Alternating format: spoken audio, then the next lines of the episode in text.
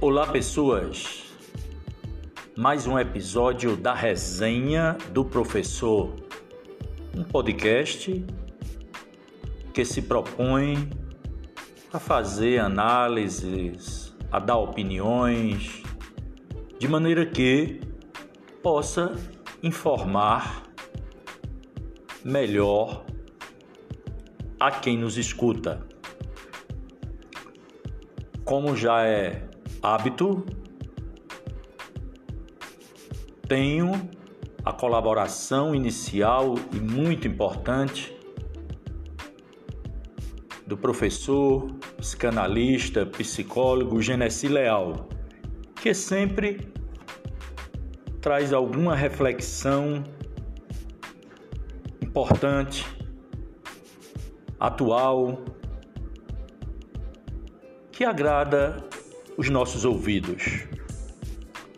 Hoje ele fala de questões ambientais, enfim, o mundo, a ecologia, desmatamento, são assuntos tratados de forma inteligente pelo Genesi. Também vou falar, não poderia ser diferente, já que o Brasil inteiro comentou, sobre o desaparecimento precoce de uma cantora de apenas 26 anos, Marília Mendonça. Por tabela também falo sobre a violência no trânsito no nosso país. Como somos violentos. Como tem gente morrendo no trânsito? É um tema triste, mas é a realidade, é o que está acontecendo lá fora. Pois bem, mais uma edição do podcast Resenha do Professor está no ar na Pedra FM e também na, em todas as plataformas digitais. Com vocês, o nosso amigo Genesi Leal.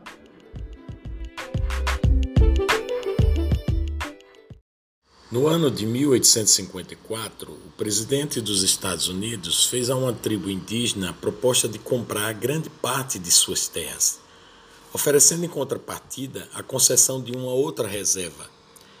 O texto da resposta do chefe Seattle tem sido considerado, através dos tempos, um dos mais belos e profundos pronunciamentos já feitos a respeito da defesa do meio ambiente. Vejamos. Como é que se pode comprar ou vender o céu, o calor da terra? Essa ideia nos parece estranha. Se não possuímos o frescor do ar e o brilho da água, como é possível comprá-los? Cada pedaço desta terra é sagrado para meu povo. Cada ramo brilhante de um pinheiro, cada punhado de areia das praias, a penumbra da floresta densa, cada clareira inseto a zumbir são sagrados na memória e na experiência de meu povo. A seiva que percorre o corpo das árvores carrega consigo as lembranças do homem vermelho. Os mortos do homem branco esquecem sua terra de origem quando vão caminhar entre as estrelas. Nossos mortos jamais esquecem esta bela terra, pois ela é a mãe do homem vermelho. Somos parte da terra e ela faz parte de nós. As flores perfumadas são nossas irmãs. O cervo, o cavalo, o grande, a grande águia são nossos irmãos. Os picos rochosos, os sulcos úmidos nas campinas, o calor do corpo do potro e o homem, todos pertencem à mesma família. Portanto, quando o grande chefe em Washington Mandar dizer que deseja comprar nossa terra pede muito de nós. O grande chefe diz que nos reservará um lugar onde possamos viver satisfeitos. Ele será nosso pai e nós seremos seus filhos. Portanto, nós vamos considerar sua oferta de comprar nossa terra. Mas isso não será fácil. Esta terra é sagrada para nós. Essa água brilhante que escorre nos riachos e rios não é apenas água, mas o sangue de nossos antepassados.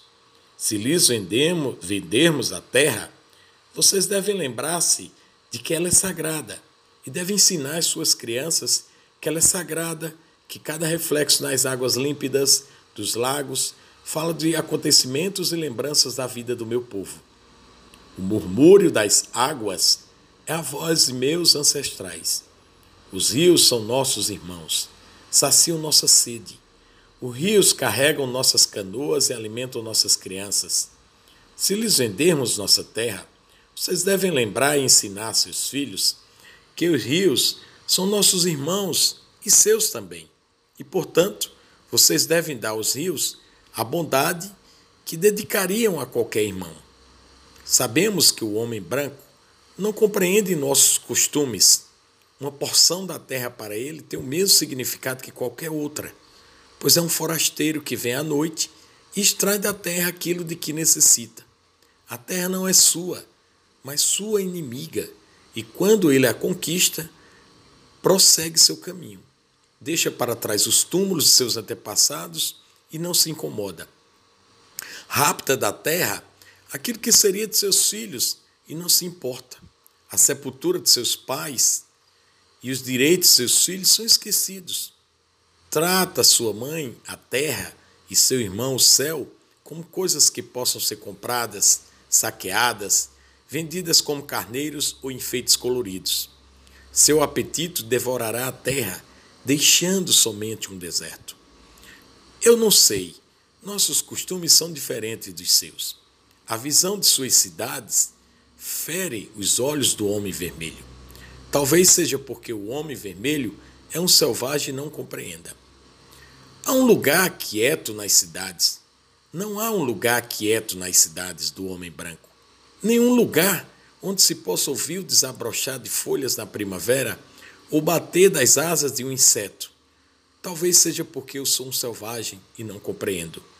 O ruído parece semelhante, ou melhor, o ruído parece somente insultar os ouvidos. E o que resta da vida, se um homem não pode ouvir o choro solitário de uma ave ou o debate dos sapos ao redor de uma lagoa à noite? Eu sou um homem vermelho e não compreendo. O índio prefere o suave murmúrio do vento, encrespando a face do lago, e o próprio vento, limpo por uma chuva diurna ou perfumado pelos pinheiros. O ar é precioso para o homem vermelho, pois todas as coisas compartilham o mesmo sopro: o animal, a árvore, o homem, todos compartilham o mesmo sopro. Parece que o homem branco não sente o ar que respira. Como um homem agonizante há vários dias é insensível ao meu mau cheiro. Mas se vendermos nossa terra ao homem branco, ele deve lembrar que o ar é precioso para nós que o ar compartilha seu espírito com toda a vida que mantém. O vento que deu a nosso avô seu primeiro inspirar também recebe seu último suspiro. Se lhes vendermos nossa terra, vocês devem mantê-la intacta e sagrada, como um lugar onde até mesmo o homem branco possa ir saborear o vento açucarado pelas flores dos prados. Portanto, vamos meditar sobre sua oferta de compra à nossa terra. Se decidirmos aceitar, imporei uma condição: o homem branco deve tratar os animais desta terra como seus irmãos. Sou um selvagem e não compreendo qualquer outra forma de agir. Vi um milhar de búfalos apodrecendo na planície, abandonados pelo homem branco, que os alvejou de um trem ao passar. Eu sou um selvagem e não compreendo como é que o fumegante cavalo de ferro pode ser mais importante que o búfalo que sacrificamos somente para permanecer vivos. O que é o homem sem os animais? Se todos os animais se fossem, o homem morreria de uma grande solidão de espírito, pois o que ocorre com os animais breve acontece com os homens. Há uma ligação em tudo. Vocês devem ensinar às suas crianças que o sol a seus pés é a cinza de nossos avós, para que respeitem a terra, digam a seus filhos que ela foi enriquecida com as vidas do nosso povo. Ensina às suas crianças o que ensinamos às nossas, que a terra é nossa mãe. Tudo o que acontecer à terra acontecerá aos filhos da terra. Se os homens cospem no solo, estão cuspindo em si mesmos. Isto sabemos. A terra não pertence ao homem. O homem pertence à terra. Isto sabemos. Todas as coisas estão ligadas como o sangue que une uma família. Há uma ligação em tudo. O que ocorrer com a terra recairá sobre os filhos da terra. O homem não tramou o tecido da terra, ele é simplesmente um de seus fios. Tudo o que fizer o tecido fará a si mesmo. Mesmo o homem branco, cujo Deus caminha e fala com ele de amigo para amigo, não pode estar isento do destino comum. É possível que sejamos irmãos, apesar de tudo. Veremos. De uma coisa estamos certos e o homem branco poderá vir a descobrir um dia. Nosso Deus é o mesmo Deus. Vocês podem pensar que o possuem, como desejam possuir nossa terra, mas não é possível. Ele é o Deus do homem, e sua compaixão é igual para o homem vermelho e para o homem branco. A terra lhe é preciosa, e feri-la é desprezar seu Criador. Os brancos também passarão, talvez mais cedo que todas as outras tribos, contaminem suas camas e uma noite serão sufocados pelos próprios dejetos. Mas quando de sua desaparição, vocês brilharão intensamente, iluminados pela força do Deus que os trouxe a esta terra e por alguma razão especial lhes deu domínio sobre a terra e sobre o homem vermelho. Esse destino é um mistério para nós, pois não compreendemos que todos os búfalos sejam exterminados, os cavalos bravios sejam todos domados, os recantos secretos da floresta densa impregnadas do cheiro de muitos homens, e a visão dos morros obstruída por fios que falam. Onde está o arvoredo? Desapareceu. Onde está a águia? Desapareceu. É o final da vida, é o início da sobrevivência. Essa é uma discussão muito atual que vivemos hoje a partir da, do que está acontecendo na COP26, essa grande conferência do clima que está acontecendo em Glasgow, onde chefes de estados do mundo inteiro está discutindo os destinos climáticos com metas, estabelecendo metas de redução do carbono até 2050. Essa é uma luta que deve envolver todos os povos, todas as tribos, todas as nações, todos aqueles que estão no poder. E o Brasil não pode ficar de fora. Embora o presidente da República não criou na sua agenda esse espaço para essa discussão importante.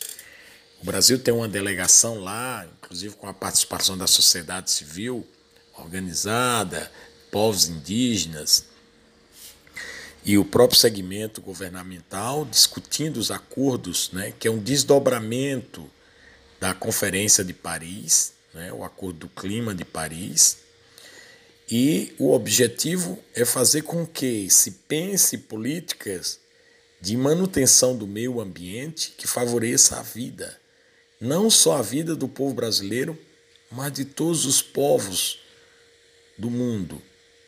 E o grande objetivo é fazer com que o Brasil repense a sua política ambiental, que hoje é uma política de morte, uma política de destruição.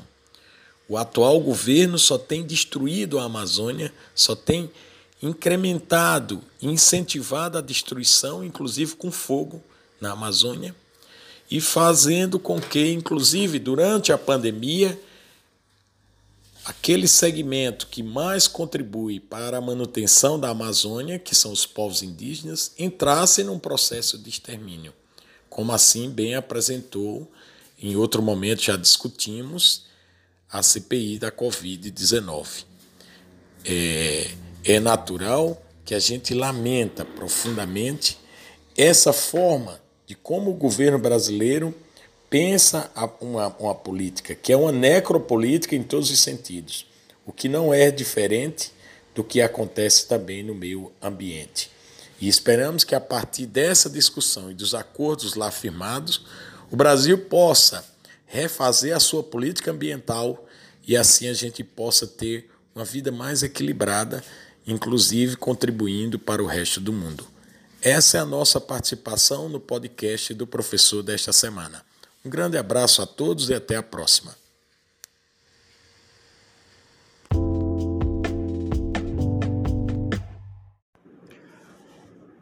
Na sexta-feira, dia 5 de novembro, mais precisamente na tarde daquele dia, o Brasil recebeu uma triste notícia. Todos acompanharam pela TV, pela internet, pelas rádios, enfim, pelos mais diversos meios de comunicação a triste notícia do acidente de avião com a cantora Marília Mendonça, uma jovem de 26 anos, estava no auge do sucesso, uma grande promessa da música brasileira, e de repente partiu um grave acidente no avião que viajava de Goiânia, capital de Goiás, para a cidade de Caratinga, em Minas Gerais, uma viagem de pouco mais de duas horas, e já próximo ao seu destino, o avião caiu. As investigações ainda estão na fase inicial, não se sabendo exatamente o que ocorreu para que a aeronave tenha caído. Investigações sobre acidentes de aviões são muito detalhadas por isso, são muito lentas. Pequenos aviões não possuem um equipamento chamado de caixa preta, onde estão registradas todas as conversas dos pilotos que geralmente são utilizadas para dar pistas sobre o que ocasionou o acidente. Então, por esta razão, as investigações e os seus resultados são muito demorados. O fato é que o Brasil chorou pela morte de Marília Mendonça. Não era nossa família, não era nossa amiga, não a conhecíamos pessoalmente. Entretanto, ela estava dentro da nossa casa, na televisão, no rádio, na internet, estava dentro dos nossos carros quando a gente estava viajando, estava nos bares, onde em vários lugares que nós frequentamos, lá estava Marília Mendonça, seja com sua voz no áudio, seja com sua imagem. Mas além de uma cantora famosa que falava uma linguagem que todos entendia, valorizava a mulher, cantava a sofrência, o amor, o desamor, de maneira que ensinava, estimulava as mulheres a reagirem, a não se deixarem levar pelo machismo. Enfim, eram letras que agradavam milhões de brasileiros. Mas, além de ser uma cantora, também era mãe de um garotinho de dois anos, também era filha, era uma mulher, era uma jovem que estava trabalhando e por isso essa grande repercussão. Eu fico observando nas postagens das pessoas, muita gente colocando: Ah, mas só fala em Marília Mendonça.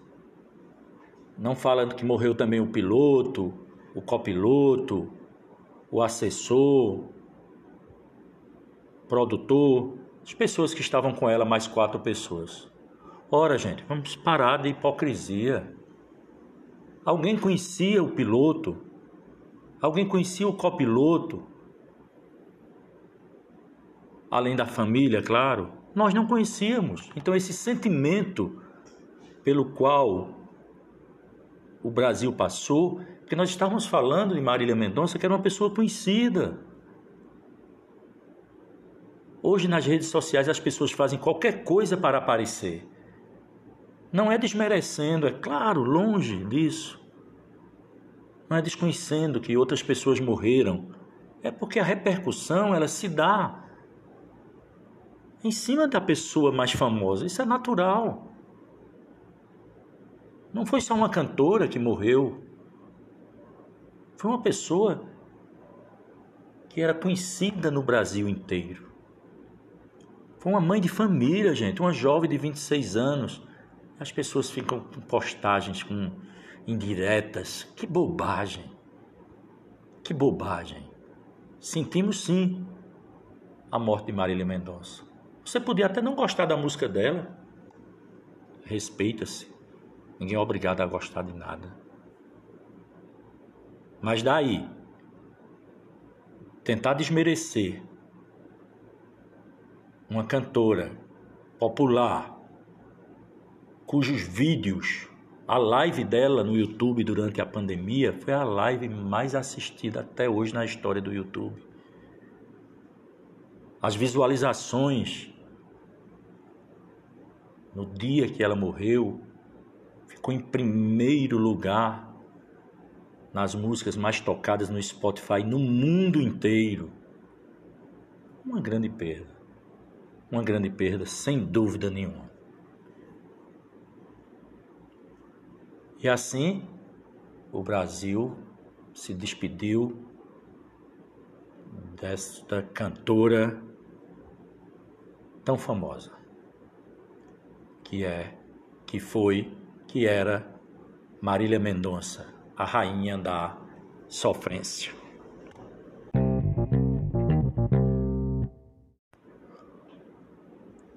Outro tema que trago hoje, ainda nessa, nessa linha de acidentes, é sobre mortes no trânsito. Pois bem, prezados ouvintes, o Brasil, ou no Brasil, nós temos um dos maiores índices de mortes ocasionadas por acidentes de trânsito. Acidentes de trânsito. Somos recordistas. o Brasil está na quarta posição entre os países com mais mortes em acidentes de trânsito no mundo. De acordo com um estudo feito em 2019, um estudo recente, da Organização Mundial da Saúde, a OMS, apenas três países matam mais no trânsito do que o Brasil. A China, com uma população de mais de um bilhão de habitantes, a Índia, com um bilhão de habitantes, a Nigéria e depois o Brasil. Vejam, nós somos o quarto país do mundo que mais mata. A China e a Índia têm cinco vezes, seis vezes, sete vezes mais habitantes do que o Brasil. Em 2018, por exemplo, o índice brasileiro atingiu a triste marca de 23,4 mortes por 100 mil habitantes, considerada muito alta.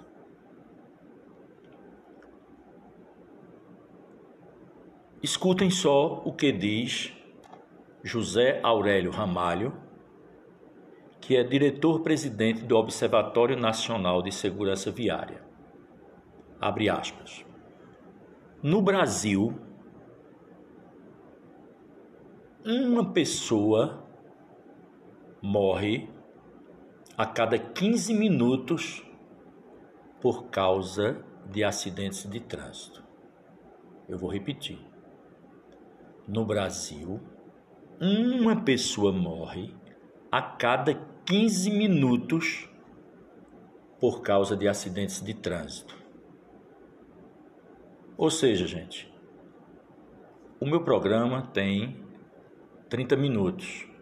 Para fazer uma comparação, durante o período que eu entro no ar, das 8 até as 8h30, duas pessoas morrem no Brasil por causa de acidentes de trânsito. E mais, ele diz: a cada dois minutos, um ser humano sofre sequelas por causa de ferimentos. Além das mortes em números elevadíssimos, tem também os acidentes que, muito embora não causem mortes, mas, mas provocam sequelas por causa de ferimentos. Pessoas ficam inválidas, sem braço, sem perna, enfim. De acordo com o mesmo Ramalho, os especialistas avaliam a segurança do trânsito levando em conta três aspectos: vias, que são as estradas, as ruas, avenidas, veículos e fator humano. Evoluímos bastante, diz ele, nos últimos anos em equipamentos de segurança dos automóveis e nas condições das vias. Principalmente as que são administradas por concessionárias. Mas o fator humano ainda preocupa, diz ele.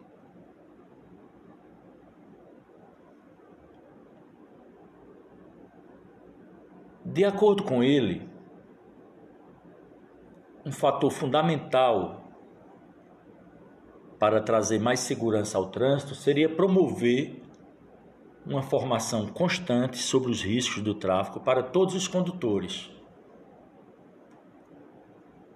Segundo ele, nós preparamos as pessoas para que passem na prova e evitem multas. O correto seria que os motoristas fossem formados treinando sua percepção de risco para cada situação. É interessante isso. Quando as pessoas vão tirar a carteira de motorista, elas não são treinadas para dirigir bem. Elas são treinadas para colocar o carro numa baliza. É interessante, gente, eu conheço pessoas que têm carteira de motorista e não sabem dirigir. Pois é, isso mesmo. Tem carteira de motorista e não sabem dirigir. Ora, César, como é que pode um negócio desse? Ora, muita gente. Por quê? A autoescola, na maioria das vezes, ensina apenas a colocar e tirar o carro de uma baliza. Mas a prática mesmo que é bom, as pessoas não têm. Conheço pessoas que têm o carro na garagem, mas não sabem dirigir. E ainda é pior, tem aquelas que dirigem sem saber, ocasionando trânsitos acidentes no trânsito por aí. Pois bem, esta é a situação dos, acidentes de trânsito no Brasil. As principais causas de acidente de trânsito são, vou listar aqui 10 causas: falta de atenção, desobediência à sinalização, velocidade incompatível, ingestão de álcool, defeito mecânico em veículo, não guardar a distância de segurança, dormir ao volante, animais na pista, ultrapassagem indevida e defeito na via.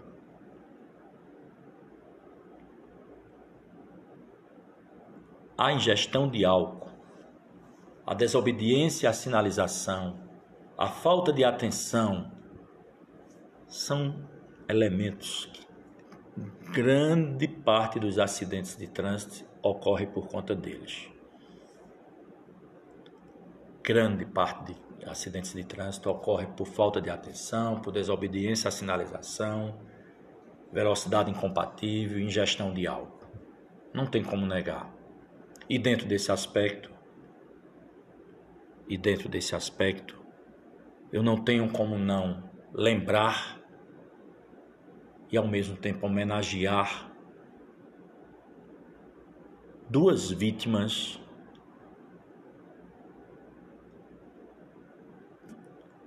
fatais de um terrível acidente acontecido lá na ponte do rio Ipanema, na divisa com, entre Pedra e Venturosa. Uma jovem de 25 anos enfermeira, profissional da saúde, estava trabalhando, atendendo uma vítima de acidente de trânsito, um motorista da ambulância, também trabalhando, prestando serviço, prestando socorro às vítimas de um acidente de trânsito, foram surpreendidos por um caminhão desgovernado, vendo a, vindo a falecer os dois profissionais de saúde. Foi acaso do destino? Foi uma infeliz coincidência? Quem foram os responsáveis por esse acidente? Foi Deus que quis assim? A gente escuta muito dizer: é, aceite, foram os desígnios de Deus. Será mesmo? Que estava, Deus programou a morte da enfermeira? Será mesmo que Deus programou a morte de Aldama? Ou terá sido imprudência? O que ocorreu sobre aquela ponte na noite de domingo? Quais foram as causas do primeiro acidente? Quais foram as causas do segundo acidente? São perguntas que devem ser feitas e que precisam de respostas naturalmente não vão trazer para a cidade de Venturosa as duas pessoas, as duas vítimas fatais, para suas famílias. Não vai trazer de volta mais. Mas são perguntas que precisam ser respondidas. Ou será que não vão ser respondidas? Ou será que ninguém vai falar sobre as causas? Não sei. Não sei responder também. Só sei dizer que no Brasil, um dos países que mais matam por acidentes de trânsito.